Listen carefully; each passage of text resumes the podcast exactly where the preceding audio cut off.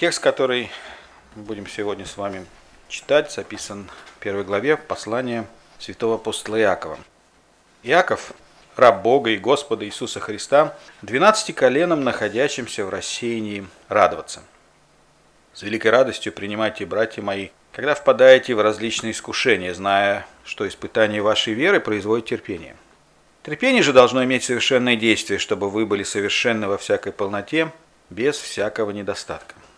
Если же у кого из вас не достает мудрости, да просит у Бога, дающего всем просто, без упреков, и дастся ему. Но да просит с верой, немало не сомневаясь, потому что сомневающийся подобен морской волне, ветром поднимаемой и развиваемой. Да не думает такой человек получить что-нибудь от Господа. Человек с двоящимися мыслями не тверд во всех путях своих. Да хвалится брат униженный высотой своей, а богатый унижением своим, потому что он придет, как цвет на траве. Восходит солнце, настает зной, и зноем иссушает траву, цвет ее опадает, исчезает красота вида ее, так увядает богатый в путях своих. Блажен человек, который переносит искушение, потому что, быв испытан, он получит венец жизни, который обещал Господь любящим его. В искушении никто не говорит «Бог меня искушает», потому что Бог не искушается злом и сам не искушает никого. Ибо каждый искушается, увлекаясь и обольщаясь собственной похотью. Похоть же, зачав, рождает грех, а сделанный грех рождает смерть. Не обманывайтесь, братья мои возлюбленные. Всякое даяние доброе, всякий дар совершенно не исходит свыше от Отца Светов, у которого нет изменения и нет ни тени перемены. Восхотев, родил Он нас словом истины, чтобы нам быть некоторым начатком Его созданий. Итак, братья мои возлюбленные, всякий человек да будет скор на слышание, медленно слова, медленно гнев. Ибо гнев человека не творит правды Божьей. Всего отложив всякую нечистоту и остаток злобы, кротости примите насаждаемое слово, могущее спасти ваши души. Будьте же исполнители слова, а не слышатели, только обманывающие самих себя. Ибо кто слушает слово и не исполняет, тот подобен человеку, рассматривающему природные черты лица своего в зеркале, он посмотрел на себя отошел и тотчас забыл, каков он. Но кто вникнет в закон совершенный, закон свободы и прибудет в нем, тот, будучи не слушателем забывчивым, но исполнителем дела, блажен будет в своем действовании. Если кто из вас думает, что он благочестив и не обуздывает своего языка, но обольщает свое сердце, у того пустое благочестие. Чистое непорочное благочестие пред Богом и Отцом есть то, чтобы презирать сирот и вдов в их скорбях и хранить себя неоскверненным от мира. Аминь.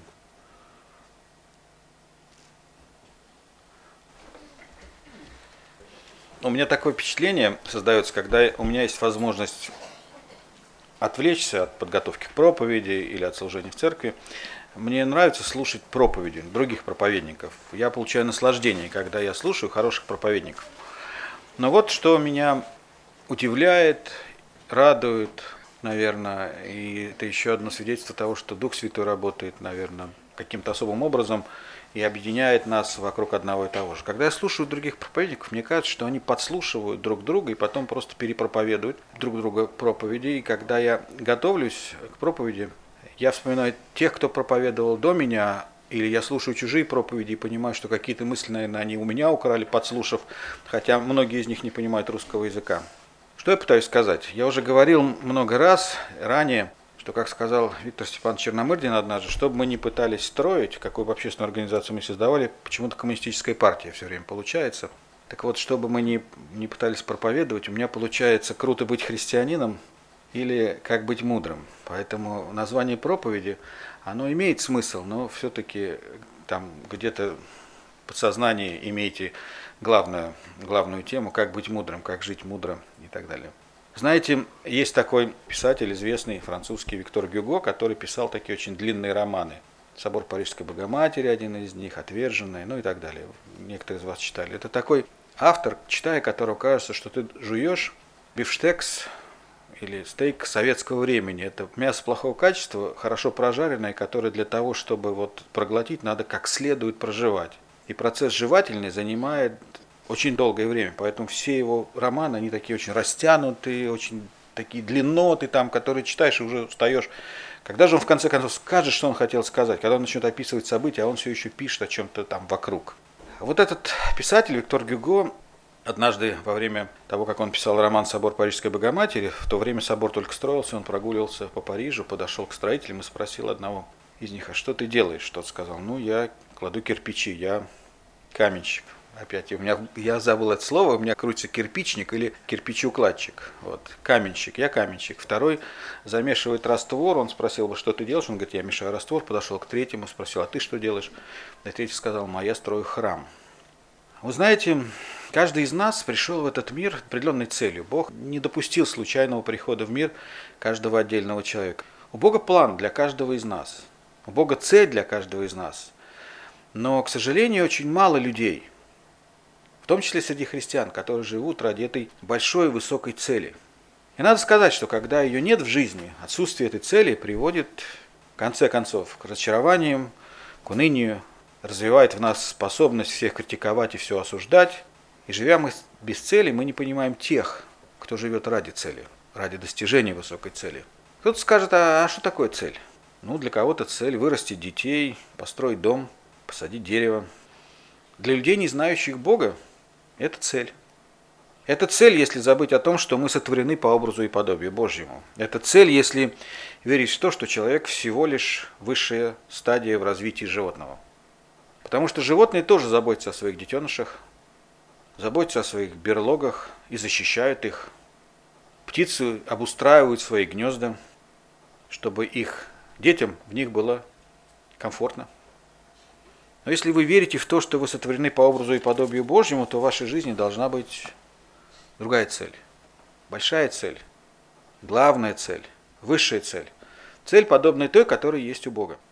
И если я своим ограниченным умом стараюсь понять и могу объяснить, какая же цель у Бога, то мне кажется, что эта цель, что целью Божьей является созидание и порядок. Бог созидает этот мир и управляет в нем по своим правилам. Он установил порядок. Я не хочу сейчас углубляться в третью главу книги «Бытие», в момент грехопадения и рассказывать о том, что этот порядок был нарушен. Вы все это знаете. Но у Бога есть цель – созидать этот мир и управлять этим миром по своим законам и правилам. Он совершает дела, он управляет обстоятельствами, а иногда непостижимым для нас образом. Он допускает трагедии и природные катаклизмы – Потому что он знает, что зачем следует и что какой цели служит. Мы часто не понимаем, почему то или иное происходит с нами или вокруг нас. Мы огорчаемся, мы жалуемся, плачем, мы гневаемся, мы бунтуем, мы впадаем в депрессию. И все это потому, что мы не понимаем, почему с нами то или иное происходит. И еще потому, что мы так и не научились понимать и видеть мир через призму священного писания.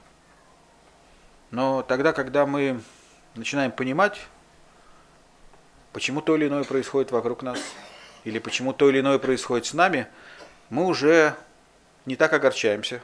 И когда нас постигает испытание или искушение, или болезни, или проблемы, то мы, подобно апостолу Павлу, можем сказать, все могу в укрепляющем меня Иисусе Христе. Знаете, у апостола Павла была цель – он знал, ради чего он страдал, он знал, ради чего он многим жертвовал и от многого отказался. С точки зрения обычных людей вокруг него, с точки зрения христиан, которые не имели большой цели в жизни, жизнь апостола Павла была потерянной жизнью. Но апостол говорит, я знаю, куда я бегу. Я знаю, ради чего я бьюсь. Я знаю, ради чего я от всего отказываюсь. Я знаю цель, ради которой я живу. И если я от чего-то отказался, если я что-то потерял, если я страдаю, если я терплю, если я смиряюсь, если я принимаю обстоятельства или борюсь с этими обстоятельствами, я знаю почему. Жить ради высокой цели, понимать свое предназначение и стремиться его исполнить – вот в чем заключается счастье потерянной жизни. И в этом высшее удовлетворение. К примеру, я знаю достаточное количество людей, богатых людей, очень богатых людей, для которых смыслом жизни стало зарабатывание денег. И это неплохая цель. Они хотят заработать деньги. И надо сказать, что это очень и очень трудная жизнь. Жизнь богатых людей, людей, умеющих зарабатывать большие средства, это трудная жизнь. Это, это постоянная жертва. Это отказ от многого что можем позволить себе мы, люди, которые не зарабатывают больших денег. Но среди всех этих людей, кого я знаю, а их достаточное количество, я знаю только одну семью, которая зарабатывает деньги для того, чтобы с помощью заработанных средств расширять Царство Божие. Потому что все остальные зарабатывают для себя. И по мере того, как растет их состояние, растут их потребности. А вот эта семья, о которой я сказал, по мере того, как растет их состояние, снижаются их запросы. Им не важно, на какой машине они ездят, в каком магазине они покупают одежду.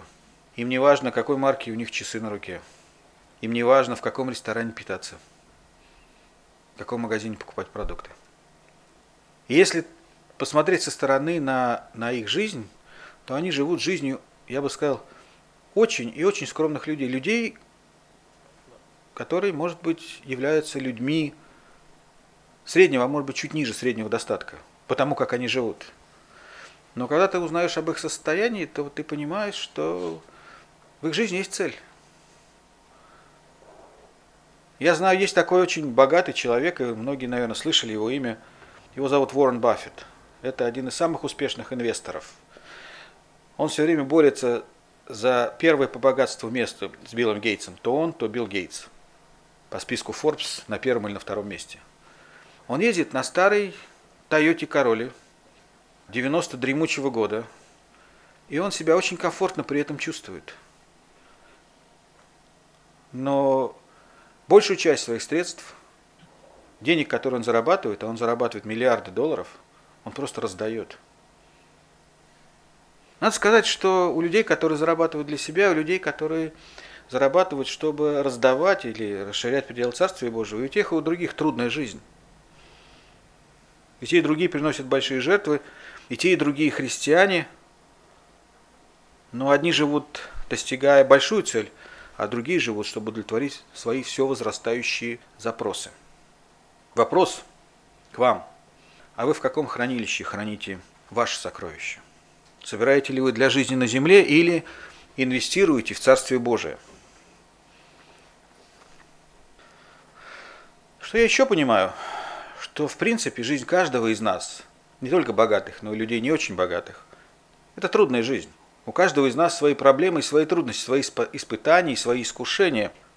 И, наверное, каждый из нас, кто прожил какой-то кусок жизни, может сказать, что жить непросто. Наша жизнь наполнена испытаниями. У каждого из нас своя история взлетов и падений, своя история ошибок, своя история грехов, своя история, когда мы понимали, ради чего мы живем, и не понимали, ради чего мы живем. Своя история, когда мы видели цель своей жизни, и своей истории, когда мы теряли ее из виду. И это участь каждого человека, рожденного в этот мир. Вопрос, который мы себе задаем, может быть, неосознанно задаем, но а кто-то осознанно. Как жить так, чтобы видеть цель? Как жить так, чтобы не терять ее из виду? Как жить так, чтобы сохранять надежду? Апостол Павел в послании к римлянам в 15 главе пишет такие замечательные слова в 4 в четвертом стихе. Он говорит так. А все, что было написано прежде, имеет в виду не только те писания, которые он написал, не только эти послания, которые он написал, не только Евангелие, но и весь Ветхий Завет, Ветхий и Новый Завет. А все, что было написано прежде, написано нам в наставлении, чтобы мы терпением, слушайте какое слово, и утешением из Писаний, что делали? Сохраняли надежду. Знаете, есть две категории людей в этом мире. Есть мудрые и немудрые – причем мудрость не зависит от, от знаний. И мудрость не зависит от умения зарабатывать деньги. Есть две категории людей, мудрые и немудрые. Вот мудрого человека от немудрого отличает одно. Мудрые сохраняют надежду, утешаясь Писанием. Мудрые тогда, когда у них возникают трудные переживания, житейские проблемы, какие-то ситуации, которые они не в состоянии разрешить, они ищут ответ – в Священном Писании. В этом их мудрость. Быть мудрым достаточно просто. Как я уже говорил, мы живем непростой жизнью. Жизнь совсем непростая штука. Наша жизнь полна испытаний. И Бог допускает испытаниям прийти в нашу жизнь. И у Бога есть цель, почему Он это делает. Бог допускает нам болезни, Бог допускает переживания, Бог допускает скорби, Бог допускает потери, и у него есть цель. Все это, то, что он допускает, формирует наш характер. В этих испытаниях мы вырабатываем себе привычку реагировать на эти испытания. Мы вырабатываем себе привычку находить ответы на вопросы, которые перед нами ставит жизнь или Господь через жизненные ситуации. Мы вырабатываем себе привычку находить ответы на, на эти вопросы, находя ответы в Священном Писании. И если мы эту привычку вырабатываем, это формирует наш характер, это формирует внутри нас библейский или божественный взгляд на ситуацию. Мы начинаем видеть ситуацию через призму Слова Божьего или то, как видит ее Господь. И мы начинаем реагировать соответственным образом, тогда, когда в нашей голове есть определенные знания, тогда, когда сложилась привычка так понимать и так реагировать. А это, в свою очередь, формирует наш, что? Характер. Это формирует наш характер. И вы знаете, когда мы придем в Царствие Божие, нас будет, тело, тело будет новое, на нас будут узнавать по нашему характеру. Наш характер перейдет с нами в вечность. Услышали? Наш характер перейдет с нами в вечность. Каким образом Бог формирует наш характер? Он посылает нам испытания. Вся жизнь – это сплошные испытания. Каждый из нас, присутствующих здесь, участвует в одном из трех испытаний или находится в одном из трех состояний. Вы только что пережили серьезное испытание. Вы проходите серьезное испытание. Или серьезное испытание ждет вас за следующим углом. Но вот в чем хорошая новость для нас – Любая проблема, с которой мы сталкиваемся, имеет цель. Бог не искушает нас, вы это знаете. Мы читали это в первой главе послания Якова. Мы сами искушаемся. Бог не создает нам проблемы, мы их создаем. Мы создаем для себя проблемы. Я говорил и буду повторять, нет у нас большего врага, чем мы сами, для нас самих. Мы создаем для себя проблемы. Эмоциональные решения, которые мы принимаем, услышали, какое слово я сказал? Эмоциональные решения, которые мы принимаем, создают для нас проблемы. Мозг отключается, действуют эмоции, мы создаем проблемы. Наша неопытность создает нам проблемы. И наша глупость создает нам проблемы. Я уже говорил в предыдущих проповедях, я уверен, что вы уже не помните того, о чем я говорил. Но наша глупость заключается в том, что даже тогда, когда нам говорят, послушай, вот такие будут последствия, мы все равно верим, что с нами этого не случится. Мы делаем глупость за глупостью, люди опытные говорят нам, слушай, если ты это сделаешь, вот такие будут последствия. Мы верим, не-не-не, нет. Со всеми да, но со мной нет. Проблемы в семье, проблемы на работе, проблемы с окружающими нас людьми, проблемы со здоровьем, проблемы в наших отношениях с Богом – это все, что мы сами для себя создали. Но если Господь контролирует нашу жизнь, если Он допускает этим проблемам прийти в нашу жизнь, если Он управляет обстоятельствами нашей жизни, то это означает, что если Он это допускает, значит у Него есть цель. И Он знает, как обратить каждую проблему нашей жизни во благо нам. Яков пишет в первой главе, «С великой радостью принимайте, братья мои, когда впадаете в различные искушения». Я не знаю, для кого он это писал. Я лично, когда впадаю в искушение, у меня нет радости. У меня есть желание побыстрее избавиться от этого – но радости от этого я не испытываю. И, наверное, потому что я не всегда вижу цель, я не всегда понимаю, почему Господь это допускает для меня. Яков говорит, с великой радостью принимайте, братья мои, когда впадаете в различные искушения, зная, что испытание вашей веры производит терпение, а терпение же должно иметь совершенное действие, чтобы вы были совершенны во всей полноте, без всякого недостатка. В других переводах написано, что вот это терпение, эти искушения формируют наш характер – на основании прочитанного текста я могу сказать, что Бог хочет, чтобы мы проходили через испытания. Бог допускает это нам. Но знаете, какая хорошая новость? Бог хочет, чтобы мы выдержали этот экзамен, чтобы мы его сдали, чтобы мы прошли испытание успешно. Вот чего Он хочет. Чтобы, проходя испытания, искушения, проблемы, трудности в нашей жизни, мы, мы извлекали для себя полезные уроки. Я уже много раз вам говорил, что вам членам церкви Нового Гиреева дано знать тайны Царствия Божия. Вот еще одна. Одна тайна или еще один совет, который поможет вам. Все вы сдавали экзамены. Кто-то больше, кто-то меньше. Я достаточно в своей жизни сдавал разных экзаменов. Я не могу сказать, что мой самый любимый, но это было для меня, во всяком случае, не то, что самым легким, но, но во всяком случае, самым удобным способом сдавать экзамены, это когда разрешалось сдавать экзамены с учебниками. Знаете, Иногда профессора говорят, на экзамены можете принести учебники, можете держать книги открытыми. На что рассчитывает профессор, когда он так говорит? если вы читали книгу, вы знаете, где найти ответ. Не всегда нужно заучивать что-то прямо вот так наизусть. Иногда просто надо уметь пользоваться ресурсами для того, чтобы находить ответы в литературе, чтобы знать, где искать. Поэтому разрешается брать книгу на экзамен. И если ты читал, то ты знаешь, где найти ответ. И это, собственно, и требуется от специалиста. Умение находить ответы в литературе. Как вы думаете, к чему я вам это сказал? Я уже говорил до этого, что жизнь полна проблем. Мы проходим через испытания. Испытания можно заменить словом экзамен. Мы каждый день сдаем экзамен. Мы должны отвечать на вопросы, которые жизнь ставит перед нами. И знаете, что отличает мудрых от немудрых, как я уже раньше сказал вам 15 минут назад? Умение находить ответы в книге. Хорошие студенты знают, как пользоваться книгой. Плохие не знают. Они ее не читают. Какую книгу я имею в виду? Ну, конечно, Библию. Бог позволяет нам в этой жизни пользоваться учебником. Он специально написал эту книгу, чтобы мы находили ответы в ней на те проблемы, которые возникают у нас. Библия содержит ответы на вопросы, которые беспокоят нас. И в Библии есть решение тех проблем, через которые вы сейчас проходите. Нужно только научиться пользоваться этой книгой. В Библии есть ответы на вопросы, которые мучат вас. В Библии есть ответы на вопросы, которые еще будут поставлены перед вами. Ответы на решение тех проблем, которые, с которыми вы встретитесь. Проблема с этим только то, что мы не знаем, когда мы с этой проблемой встретимся. В жизни каждого из нас происходит шесть основных испытаний. знаете, у каждого из нас разные обстоятельства жизни. Я не люблю проповедников и сам не люблю говорить о том, что вот происходит в моей жизни, как я реагирую на те или иные обстоятельства, потому что иногда мы за кустами не видим леса. Мы видим методы, но мы не понимаем принципов. Но если говорить о принципах, как действует Господь, то эти принципы уникальные. Когда я имею в виду уникальные, я имею в виду, что они подходящие для каждого человека в любой ситуации, в любое время, в любое историческое время и в любой культуре. Потому что Господь действует одинаковым образом. И вот эти шесть принципов действия Господня, как Он отвечает, как Он действует, когда у нас возникают проблемы, вот об этом я сегодня хочу говорить. Это не будет сразу шесть принципов, мы, может быть, скажем сегодня от двух в основном, третий я только упомяну, с тем, чтобы было продолжение следует. Да?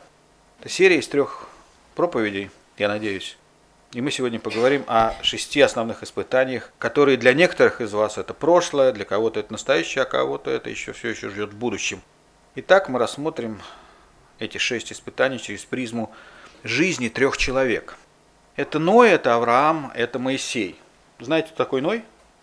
Это тот, который построил ковчег. Кстати, фильм есть, Ной, сейчас вот вышел. Полное барахло. Я в самолете летел, посмотрел, ну, ну просто барахло. Итак, в жизни каждого из этих людей мы находим образец того, как, как Бог действует. Мы находим, что в самом начале Бог дает людям благоприятную возможность, затем возникают препятствия, а затем суровые испытания. если вы побеждаете, преодолеваете препятствия, если вы сопротивляетесь оппозиции, если вы проходите суровые испытания, у вас появляется возможность. Это то, как Бог работает в жизни человека. Бог открывает вам нечто в жизни, Он показывает вам цель. И когда вы начинаете двигаться к этой цели, вы встречаетесь с сопротивлением. Окружающие люди, близкие вас люди, близкие вам люди не понимают вас. Люди со стороны не понимают вас, почему вы делаете то или другое, почему так живете, почему ваша жизнь не похожа на жизнь других людей. Они пытаются остановить вас в этом движении. И это испытание. Если вы проходите это испытание, если вы преодолеваете это сопротивление, то Бог открывает перед вами новые возможности. Это то, как Бог работал и продолжает работать в моей жизни. Итак, в случае с Ноем Бог сказал, я избрал тебя, чтобы ты стал началом нового человечества – все человечество будет уничтожено, я произведу от тебя новых людей, новое, новое человечество начинается от тебя. И все мы, если покопаемся в истории, у всех у нас отец Ной, матери разные. Но отец Ной, там вот корнями мы туда уходим все. И Бог говорит, ты избран Ной, чтобы создать новый народ. И это была огромная привилегия и огромная ответственность. И уникальная возможность. В случае с Авраамом Господь говорит, ты станешь отцом великого народа. Мы знаем, что Авраам был первым человеком, которого назвали евреем. В случае с Моисеем Бог избрал его, чтобы освободить Божий народ из египетского плена. И во всех трех случаях мы находим один общий принцип. Бог начинает их отношения, Бог начинает разговор с ними с чего? с обещания, с обета, который он дает им. Затем это Божье, Божий обет создает затруднение. А после того, как Бог открывает его цели в вашей жизни, возникает препятствие или оппозиция, или все вместе. Препятствие в жизни Ной заключалось в том, что ему никто не верил, даже члены его семьи. Вот, кстати, фильм «Ной» полное барахло, несмотря на подбор актеров. Это вам точно говорю. Когда Бог сказал Ною, ты построишь ковчег для спасения всего живого, Ной ответил, а что такое ковчег? Понимаете, мы живем с вами в мире, мы не понимаем вот той субкультуры, того контекста. Для вас слово лодка это слово понятное. Вы сразу в себе рисуете воображение какую-то лодку. Кто-то яхту Абрамовича, а кто-то с двумя веслами, резиновую, да? Неважно, но вы себе представляете, что это плавучее средство, сев в которое вы можете какое-то время передвигаться на воде. Мы представляем себе, что такое лодка. Но и не имел представления, что такое лодка. Их не было. Ты мне построишь ковчег, что такое ковчег? Ну, я себе представляю дискуссию Бога с Ноем. Бог говорил, ну, это такой дом из дерева, который весь дерево, без фундамента. У него деревянное днище, которое просмолено, стены деревянные просмолены. Это такой дом с днищем, с полом, крепко прибитым к стенам, чтобы он не отвалился. А для чего он? Просмолить обязательно стены, чтобы туда вода не попадала. А как она может туда попасть? Ну, будет потоп. А что такое потоп? Когда вы слышите слово потоп, вы понимаете, что это такое? Наводнение, вы понимаете? Он не понимал. Что такое потоп? Бог начинает объяснять, когда много воды соберется в одном месте, и все затопит, и все будет покрыто водой. А как это может случиться? Мы себе представляем, как это может случиться? Бог говорит, пойдет дождь. Что говорит Ной? А что такое дождь?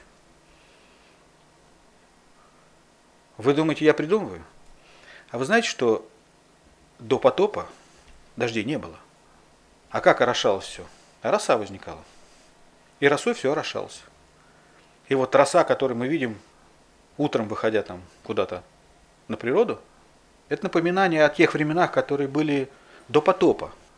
Потому что в те времена дождей не было. И Бог объясняет Ною, будет дождь, будет потоп, будет много воды, вода соберется, покроет всю землю. Все живое будет покрыто водой, и все умрет. Для Ноя это была, была вообще фантастика какая-то. И ты должен построить вот такой деревянный дом. Но самое главное, Бог ему сказал, туда соберутся все животные. Еще можно было себе представить, как построить дом, как просмолить. Можно было каким-то образом представить, что откроются хляби небесные, двери небесные, оттуда польется вода, все зальется. Как животных собрать? Бегать за каждым из них по лесу и гнать их в ковчег? И когда Бог ставит перед Ноем такую задачу, Ной понимает, это невероятно, это невозможно исполнить. Ковчег еще можно использовать, но как, как животных собрать? Мы знаем, что после потопа атмосфера изменилась. Мы знаем, что до потопа люди жили по несколько сот лет, а после потопа их продолжительность жизни изменилась и стала такой же, как у нас сейчас. Но я уже говорил вам, но не знал, что такое дождь, что такое потоп, что такое ковчег. И все вокруг думали, когда он им пытался это объяснить, что вот Бог мне сказал, что я должен вот это и вот это сделать. Все они думали, что не молодой уже человек, и уже там начинаются какие-то изменения старческие и его семья не воспринимала его всерьез. В случае с Авраамом Бог пообещал, что он станет отцом великой нации, но это была проблема. У Авраама была проблема. Какая проблема? А он был не молодой. Возраст мне подсказывает. Причем не молодые подсказывают.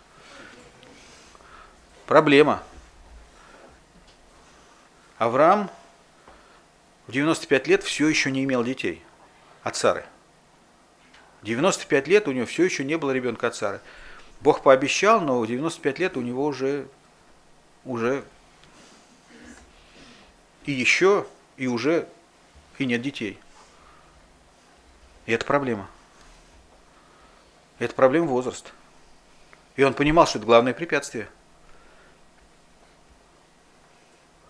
Моисей после встречи с Богом, когда Бог сказал ему, что ты выведешь народ мой из египетского плена, Моисей тоже встретился с проблемой, с препятствием всей своей жизни. Он должен был противостоять самому могущественному правителю в мире. Он должен был противостоять фараону и правителю всего мира. И вот все трое, Ной, Авраам, Моисей, встречаются с препятствием в достижении цели. И все трое лицом к лицу столкнулись с оппозицией. И потом все трое прошли часовую полосу серьезных испытаний. Обычно, когда Бог говорит и открывает вам его план, его цель для вашей жизни, между тем, как он это сказал, и между тем, как это начинает осуществляться, проходит значительное время. Мы иногда молимся Богу и говорим, Господи, вот я прошу того-то и того-то, и может быть, я показываю кавычки, может быть, мы верим, что Он действительно слышит нас. Но мы хотим ответа здесь и сейчас. Господи, я вот помолился, я засек время, 15 минут уже прошло, пора. 30 минут прошло, ну давно уже пора. Час прошел, Господи, я уже жду целый час, пора.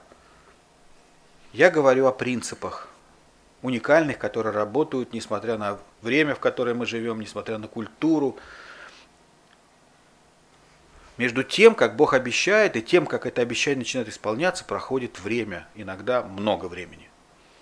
Чаще всего много. Я говорю о тех, кто серьезно молился о своих родных, о женитьбе или еще каких-то вещах. Послушайте, если Бог ответил на вашу молитву, это не значит, что вы получите прямо сейчас – между этим пройдет время и достаточное время. В жизни Ноя ожидание затянулось на сколько лет, кто знает. С того момента, как ему было обещано, что он построит ковчег, и до того момента, как он построил, знаете, сколько времени прошло? 120 лет. 120 лет. Ни месяц, ни полгода, ни год. Вы способны ждать такой срок? Причем в случае с Ноем его вера, она подтверждалась делами. Чем он занимался эти 120 лет? Он строил. Он строил.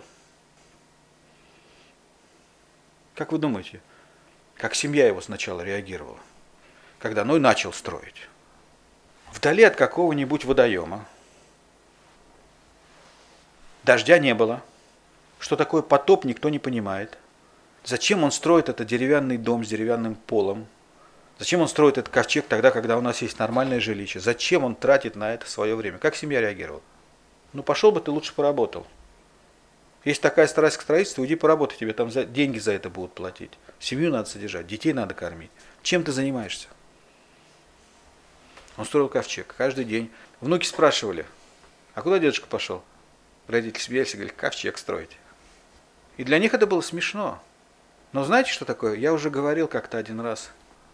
И я повторю это опять. Вера штука заразная. Если Господь вложил в ваше сердце определенное видение, если Он показал вам цель, и если Он дал вам дар веры, это как инфекция. Вы начинаете этой верой заражать окружающих. Знаете почему? Не потому, что вы сидите где-то в дальней комнате, закрыв двери и верите. Нет, потому что вы начинаете действовать в соответствии с этой верой. Начинаете совершать действия в соответствии с верой. Вот то, что начал делать Ной. Он начал действовать. Иаков пишет об этом. Как он говорит? Вера без дел мертва. Если вы верующий человек, вы действуете в соответствии с вашей верой. Нормальные христиане живут в соответствии с своими христианскими убеждениями. Они подтверждают свою веру своими делами. Они даже не утверждают ее. Они не пытаются никому доказать ничего. Они просто так живут. Потому что они так верят, что так правильно. Вот Ною было открыто, что надо строить ковчег. Все смеялись над ним, семья смеялась. Родственники смеялись, дети смеялись, внуки смеялись. Прошло какое-то время, они смеялись месяц, полгода, год. Что потом случилось? Они начали ему помогать. Соседи начали смеяться. Но и его семья упорно строили ковчег. Так, между обетом, данным мною Богом, и исполнением обета прошло время. Это было время ожидания и время исполнения обета. Знаете, что случилось с Ноем? А он не поколебался в вере. Он все это время строил. Бог пообещал Аврааму, когда тому было всего 75 лет, что он произведет от него великий народ. И даже 20 лет спустя и 25 лет спустя у него все еще не было ребенка от Сары. И все это время было временем ожидания. Сара теребила его, придумывала всякие способы, как этому обетованию помочь. Но все эти годы он верил, поэтому он назван отцом всех верующих. Бог сказал Моисею, я сделаю тебя освободителем израильского народа. И с того момента, как он это сказал, до того момента, как Моисей встретился с фараоном, сколько времени прошло? 40 лет. Моисей все эти годы пас овец в пустыне, ходил по пустыне, изучал, где можно пройти, где нельзя. И он относился к этому обетованию очень серьезно, он продолжал верить. Кроме этого, когда он вернулся в Египет, никто не воспринимал его серьезно – а затем он еще 40 лет водил народ Божий по пустыне, прежде чем они подошли к земле обетованной. Вы знаете это. Почему они ходили там так долго, 40 лет? Потому что 7 раз за время этого перехода, который должен был занять от силы, ну, пару недель, ну, максимум месяц, учитывая, что там дети, женщины и, и, и ягнята и так далее. Ну, месяц. Бог испытывал семь раз народ израильский. И всякий раз, когда они не проходили испытания, Бог говорил, еще один кружок по пустыне. И они шли новый круг. И вновь они там впадали в какое-нибудь искушение, создавали себе идолов, новых богов, и Бог говорил, мы еще один круг по пустыне. И еще. И так 40 лет. Что важно понять из истории Ноя, из его опыта строительства ковчега? Когда Бог поставил перед Ноем задачу, эту задачу невозможно было осуществить. Вы слышали, что я сказал? Когда Бог открывает перед вами Его цели, Его планы, когда Бог ставит перед вами задачу, вы понимаете, я этого сделать не могу. Это первый принцип. Я это, вот если я это буду делать, я этого сделать не могу. Это первый принцип. Бог не ставит перед нами маленьких задач. Он не для этого позволил нам прийти в этот мир. Он ставит нам задачи, которые мы сами не в состоянии решить. Чтобы решить эти задачи, нам нужны помощники. Нам нужны люди рядом с нами, которые будут поддерживать наши руки, которые будут нам помогать, которые вместе с нами будут строить ковчег. Кто-то будет тесать бревна, кто-то будет смолить их, кто-то будет окна прорубать, кто-то будет гвозди выпрямлять, кто-то будет мешать. Итак, первый принцип – неосуществимая задача. Знаете, что интересно? Когда Бог повелел Ною строить ковчег, он не имел никакого представления о том, каким может быть этот корабль и как этот ковчег построить. Евреям 11 глава 7 стих написано «Верой Ной получил откровение о том, что еще не было видимо. Благоговей приготовил ковчег для спасения дома своего. Ею осудил он весь мир и сделался наследником праведности по вере. Ной строил то, чего до него никто не строил. Он не мог скопировать, он не мог спросить совета у более опытных людей, он не мог обратиться к профессионалу. И, как я уже сказал, первый урок, который мы извлекаем с вами, Бог ставит перед нами неосуществимые задачи, осуществить которые может только верующий. Бог ставит перед нами неосуществимые задачи, осуществить которые может только верующий. Не знающий, а верующий. Знаете, что отличает верующего от неверующего? Вера доверяет тогда, когда она не видит. Многие сегодня говорят, если не увижу, не поверю. Звучит знакомо? Кто так сказал? Фома в свое время так сказал. Поэтому он прозван неверующим. Видеть и говорить, что я верю, это не вера. Вера – это когда я верю, и поэтому я вижу. Есть нечто, во что мы сначала должны уверовать для того, чтобы мы это увидели. Знаете, как Христос однажды сказал, если не родитесь от воды и духа, не можете даже увидеть Царство Небесное. Если у вас не будет веры, некоторые вещи вы не сможете увидеть. Архитектор сначала рисует воображаемое несуществующее здание в своем воображении, верит, что он может обратить это видение или это видение в материалах, а затем только воплощает. То же самое с живописью, то же самое со скульптурой, то же самое с музыкой. Если вы увидите, если вы потрогаете и только потом уверуете, это не вера. Послание к евреям в 11 главе апостол говорит, вера же есть осуществление ожидаемого уверенность невидимым. На примере Ноя мы понимаем, что когда Бог избрал человека своим орудием, то первое испытание, через которое человек проходит, это то, что Бог ставит перед ним неосуществимую задачу. Если в сердце человека есть начаток веры, он принимает этот вызов, он верит в осуществление Божьего плана, даже если это кажется совершенно невыполнимой задачей. Посмотрим на Авраама. Авраам был успешным бизнесменом, который жил в большом городе, в столице губернии. Имя этому городу Урхалдейский. Это район на юге современного Ирака. И вот в один день Бог является Аврааму и говорит, Авраам, я избираю тебя, ты будешь моим орудием, я произведу от тебя великий народ, но для начала ты должен бросить все и уйти отсюда. Авраам, если ты послушаешь меня, я благословлю тебя, я благословлю благословляющих тебя, злословящих тебя прокляну, я произведу от тебя потомство, как песок морской, как звезды небесные. Ты веришь мне? Твоя Сара, твоя жена Сара родит тебе сына, который станет началом исполнения этого обета.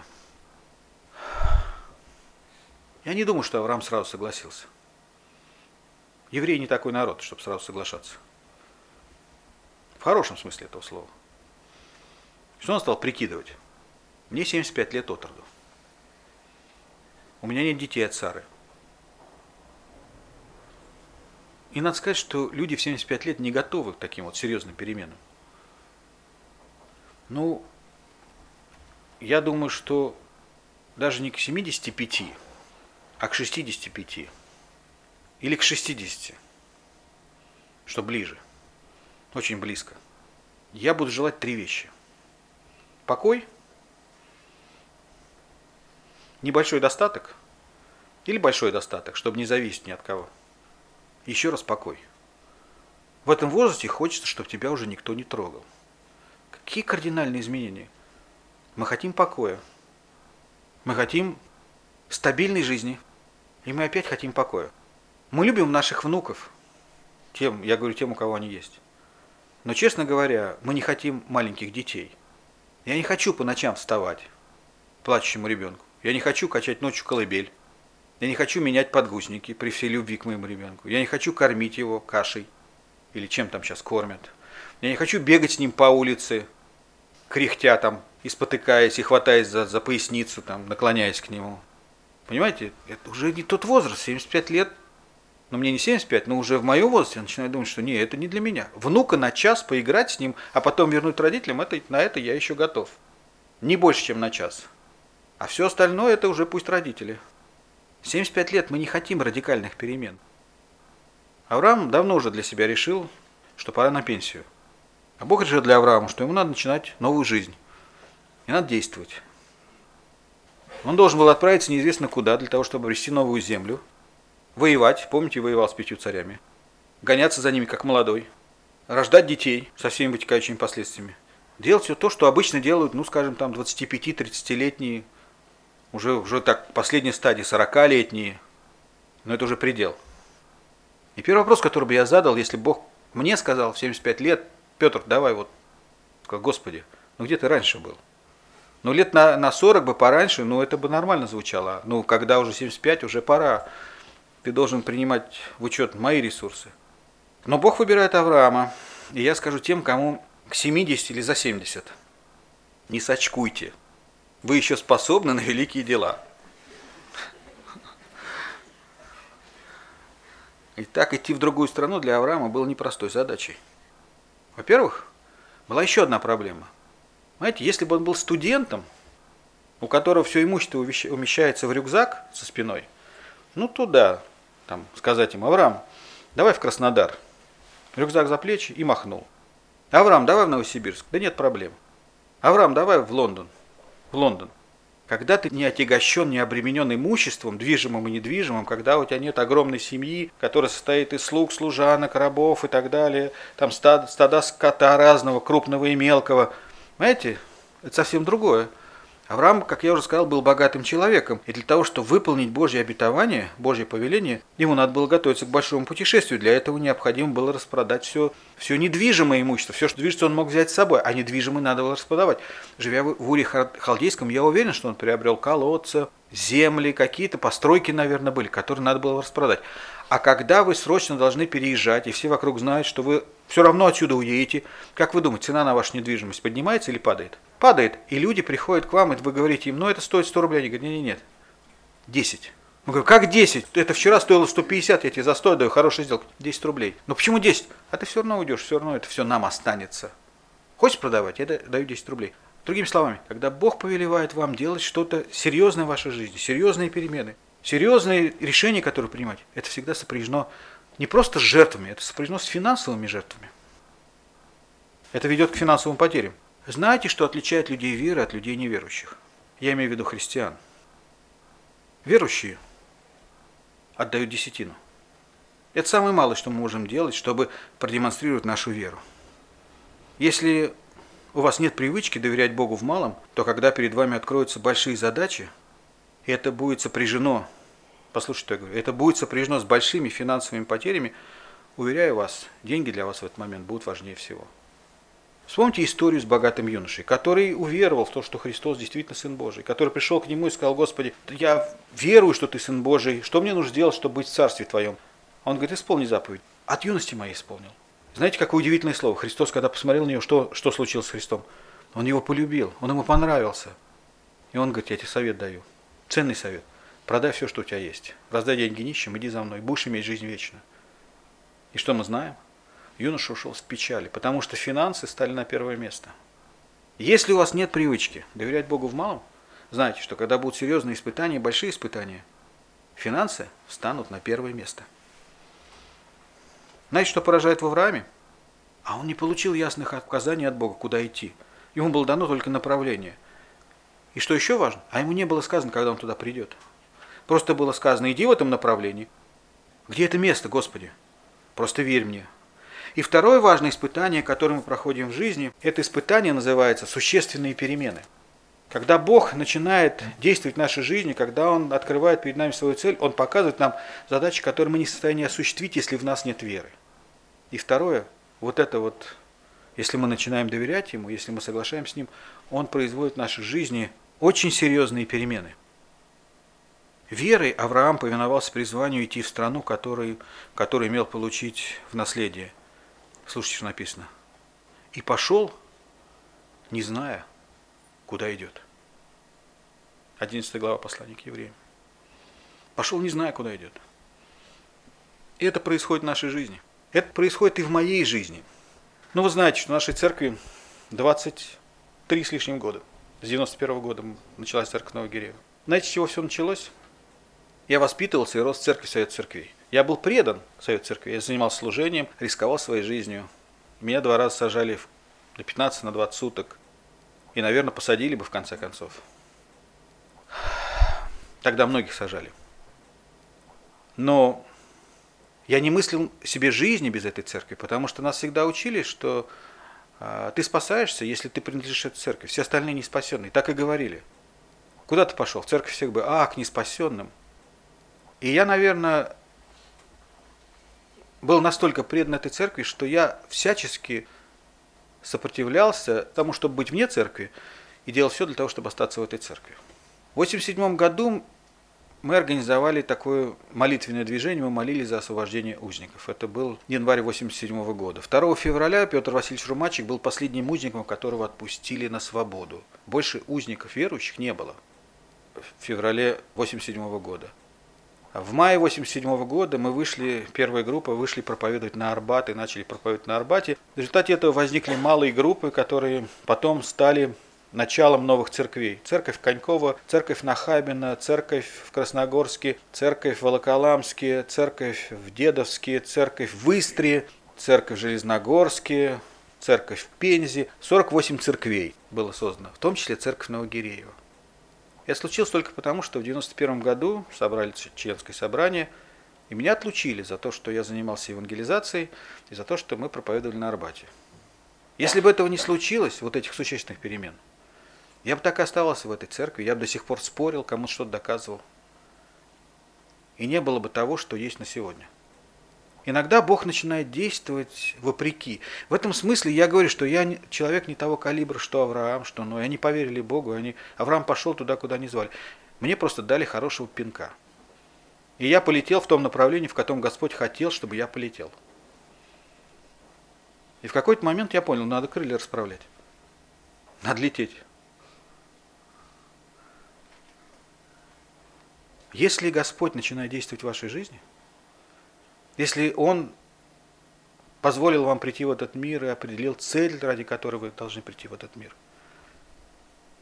Если Он ставит перед вами задачи неосуществимые, и вы говорите, Господи, вот я действую в моей жизни, я верю, что Ты можешь это сделать, и я буду делать, я буду делать так, как Ты мне открыл, то Бог производит эти существенные перемены в вашей жизни – об Аврааме сказано в 9-10 стихе «Верой он обитал в земле обетованной, как на чужой, и жил в шатрах с Исаком и Иаковом, с наследниками того же обетования, ибо он ожидал города, имеющего, имеющего основание которого художник строитель Бог». Иногда Бог действует решительным образом в вашей жизни для того, чтобы через вас совершать великие дела, которые без Его помощи осуществить невозможно. И еще одно последнее не последнее, но последнее на сегодня, э, последний принцип, на котором я хочу говорить. А еще одно испытание, через которое проходят все люди веры. Это отложенное обетование. Бог обещает дать тебе землю обетованную, но Он не обещает дать тебе немедленно. Все в свое время. Не раньше и не позже. Божьи жернова мелят медленно, но верно. Продолжение следует. Следующее воскресенье. Помолимся. Господь, мы благодарим Тебя за это слово, которое Ты дал нам, и я прошу Тебя, Дух Святой, говори каждому сердцу больше, чем я мог, мог немощь моей сказать. У нас одно желание – прославить Тебя и возвеличить Тебя. У нас одно желание – сделать так, чтобы о Тебе узнал народ, среди которого мы живем, чтобы наша страна стала частью Царства Твоего. Господи, когда мы смотрим на обстоятельства нашей жизни, когда мы смотрим на обстоятельства вокруг нас, мы понимаем, что это неосуществимая задача. Но если ты побудил нас к этому, если ты призвал нас к этому, если ты избрал нас для этого, мы верим, что проявляя верность тебе и доверяя тебе, мы сможем выполнить эту задачу, которую ты перед нами поставил. И, мы, и я верю, Господь, в это. И прошу Тебя, продолжай действовать не только в моем сердце, но и в сердцах моих братьев и сестер – так, чтобы мы могли своей жизнью и своими делами прославить и возвеличить Тебя, нашего Бога, который достоин всякой славы, чести и поклонения. Прошу Тебя, Господь, благослови народ Твой, который собран здесь, и благослови нас совершить заповедь Твою, которую Ты заповедал нам исполнять. Молю Тебя об этом во имя Иисуса Христа. Аминь.